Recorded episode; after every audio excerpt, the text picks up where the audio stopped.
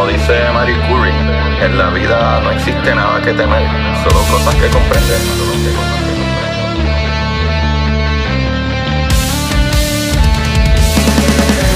Recuerden correr y buscar la manera de aprender que más le divierta.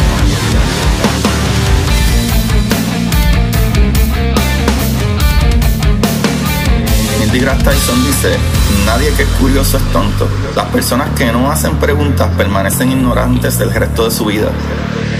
Y para ustedes, esto es curiosidad científica.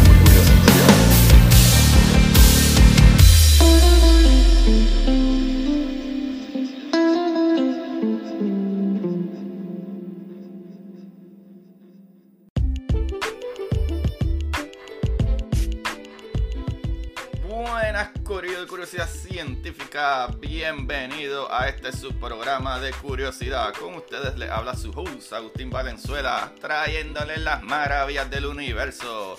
Quiero agradecer, Corillo, a todos los que han comprado el nuevo libro, ¿verdad? De historias cortas para sentarse en el inodoro.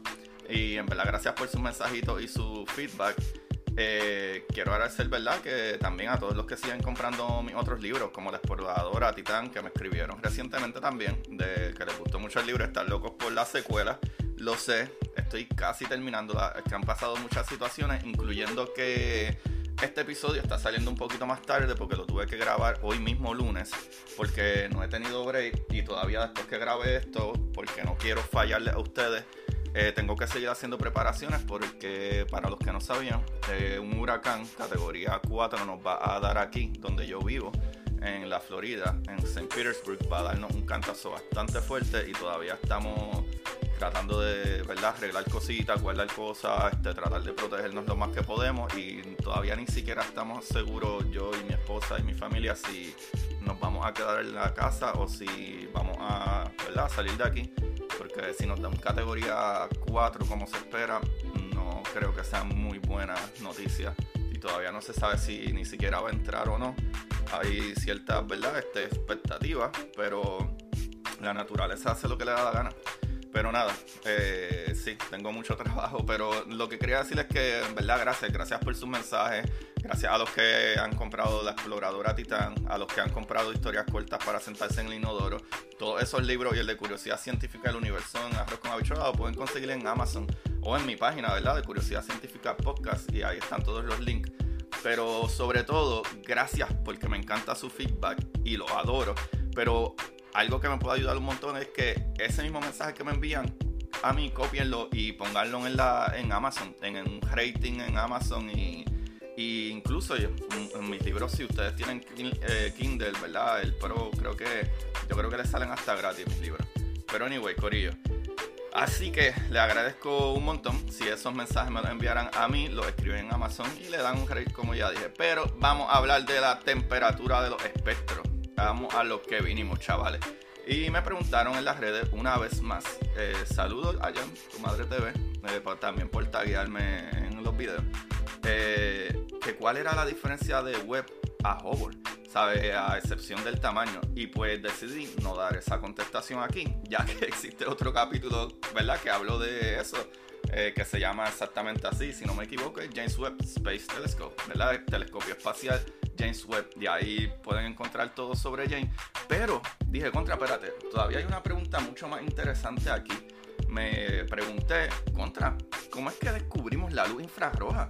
Y que la luz tenía una temperatura y toda esa idea de la temperatura del espectro de la luz infrarroja.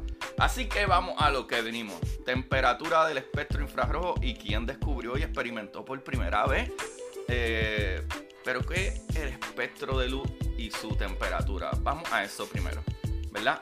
Cualquier objeto, ¿verdad? Emite radiación y más cuando, ¿verdad? cuanto más caliente está. Esta radiación es infrarroja, que también le puedes decir IR. Eh, que por definición, ¿verdad? El ojo humano no ve.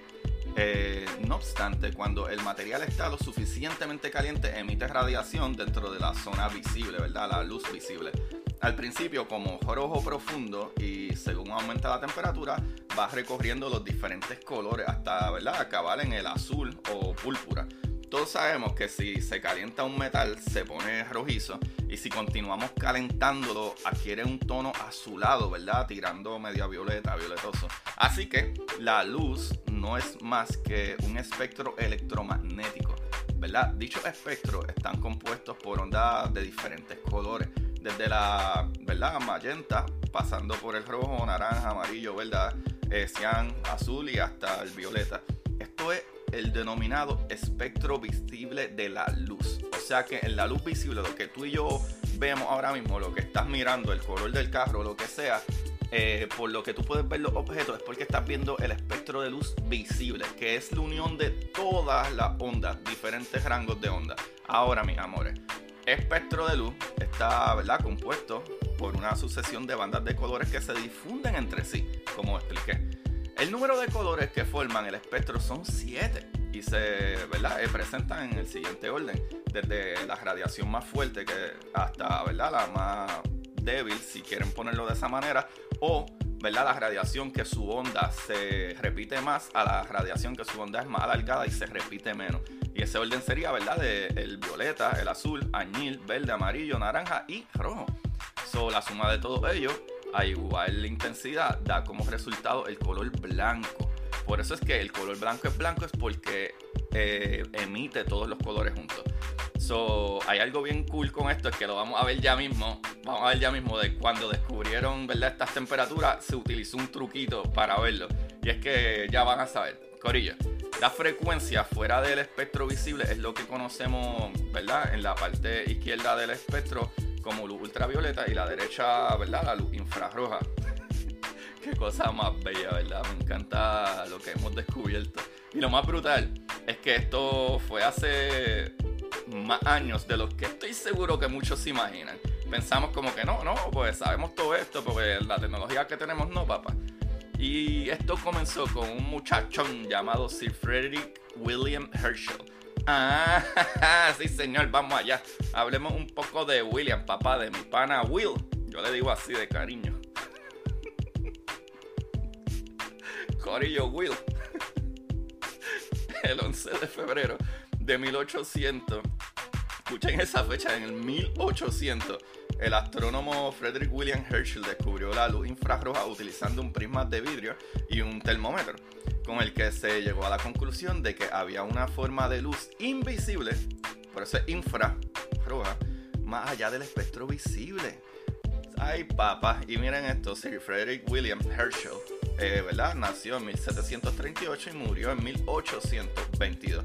Este muchachito nació en Hanover, Alemania, pero emigró a Inglaterra en 1757 junto con su hermana Caroline. Eh, se dedicó a la astronomía y construyeron numerosos telescopios, tanto él como su hermana. O sea, el descubrimiento por el que mejor se conoce, ¿verdad? A, a, William Herschel es por el planeta, ¿verdad? El descubrimiento de Urano en 1781. Eh, pero entre él y su hermana descubrieron numerosas otras constelaciones. Que algo brutal con Urano, algo brutal con Urano es que él no lo va, primero creerían que lo bautizaran como Herschel, el planeta, o Frederick, no me acuerdo ahora bien la historia, pero lo cool de eso es que Urano no se llamaba Urano en un principio. Incluso después se postuló otro nombre y cambiaron a Urano porque estaban pensando en la sucesión como que Marte es el hijo de Júpiter, ¿verdad? En, la, mitología griega, Marte es el hijo de Júpiter, Júpiter es el hijo de Saturno, Saturno es el hijo de Urano, ¿sabes? Como quien dice, como que, ah, como un legado de, historia, como hacían los reyes.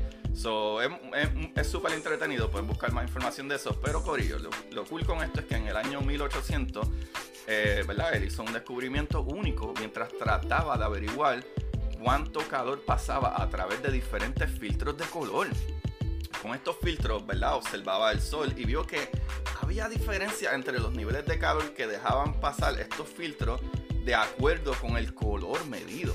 A partir de ahí, este muchachón diseñó un experimento para probar su hipótesis. Que, chévere, que ponemos hipótesis, no teoría. Pues la hipótesis es una cosa y teoría es otra. La hipótesis, ¿verdad? Es la idea que tú tienes y, la, el, ¿verdad? Cómo la formula, pero no puede ser teoría si todavía no hay, ¿verdad? Un proyecto o, un experimento que, que sostenga eso y que más personas lo verifiquen también. Así que a partir de ahí, pues este muchachito, como te dije, pues eh, experimentó para probar lo que él creía que estaba sucediendo y los colores en sí mismos podían contener diferentes niveles de calor. So, Corillo, esto está brutal. El experimento consistió en dirigir, ¿verdad? Un rayo de luz que pasaría a través de un prisma de vidrio. El objeto era, ¿verdad? Eh, el objetivo era crear un espectro, ¿verdad? Como el arco iris eh, que se forma cuando la luz se separa en colores. Herschel midió la temperatura de cada color utilizando tres termómetros con un bulbo de verdad del termómetro ennegrecido para mejorar la absorción de calor. Ahí está Corillo, los que les decían. ¿Se acuerdan que les dije que el blanco son todos los colores? Porque es que el blanco eh, básicamente emite todos los colores, no se queda con nada, ¿verdad? No absorbe el color pues el negro sí absorbe todo el color. Y así absorbería toda, ¿verdad? La radiación. Y esa es la idea brutal. Esa es la idea brutal, que conocíamos esto y ah, sabemos que el color negro absorbe todos los colores, por eso es que es negro porque no refleja nada, no queda ningún color chocando ahí. O sea que la absorción del negro eh, era una propuesta súper importante para realmente medir con mucho más precisión qué tipos de temperatura había. Así que este muchachón colocó un termómetro en cada color y también más allá del espectro para poder obtener muestras de control. Corio, miren esto, esto está demente. Mientras medía las temperaturas de la luz violeta, azul, verde, amarilla, naranja a rojo, se dio cuenta de que todos los colores tenían temperaturas superiores a la media eh. Eh, obtenida en los controles. La temperatura de los colores aumentó en progresión desde la violeta hasta la parte roja del espectro. Y aquí es que esto se vuelve bien loco. Herschel decidió medir la temperatura más allá de la luz roja, en una región, mm, ¿verdad?, que, eh, básicamente no tocaba por esta luz. Allí se encontró muy sorprendido que esta región tenía la temperatura más alta.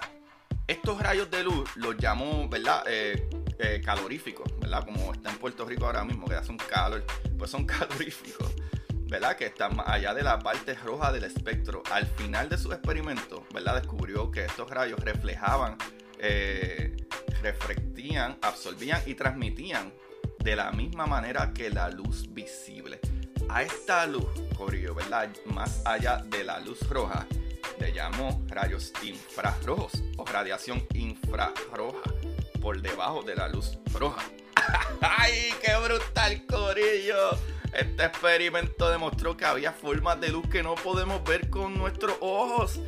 Sí, señor, qué brutal. Está en la infrarrojita. qué disparate, Pero algo así, anyway.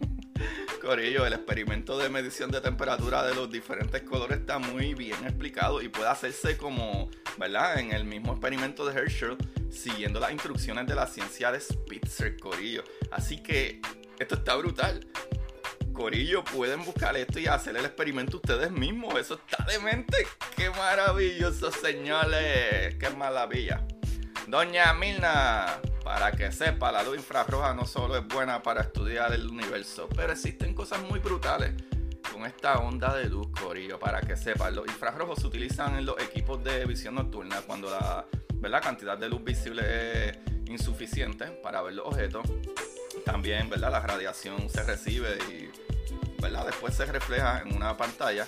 También los objetos más calientes se convierten en los más luminosos. Cuando tú piensas que no se ve nada, si la temperatura es suficiente, tú puedes ver algo que aparentemente no irradia. Y eso es un error. Es como cuando hablamos de la luna, que decimos, ah, la luna eh, no, no tira luz. Sí tira luz porque tiene una temperatura. Y todo lo que tenga una temperatura irradia. Y es radiación, es luz. Es parte del espectro de, ¿verdad? Eh, electromagnético, de luz.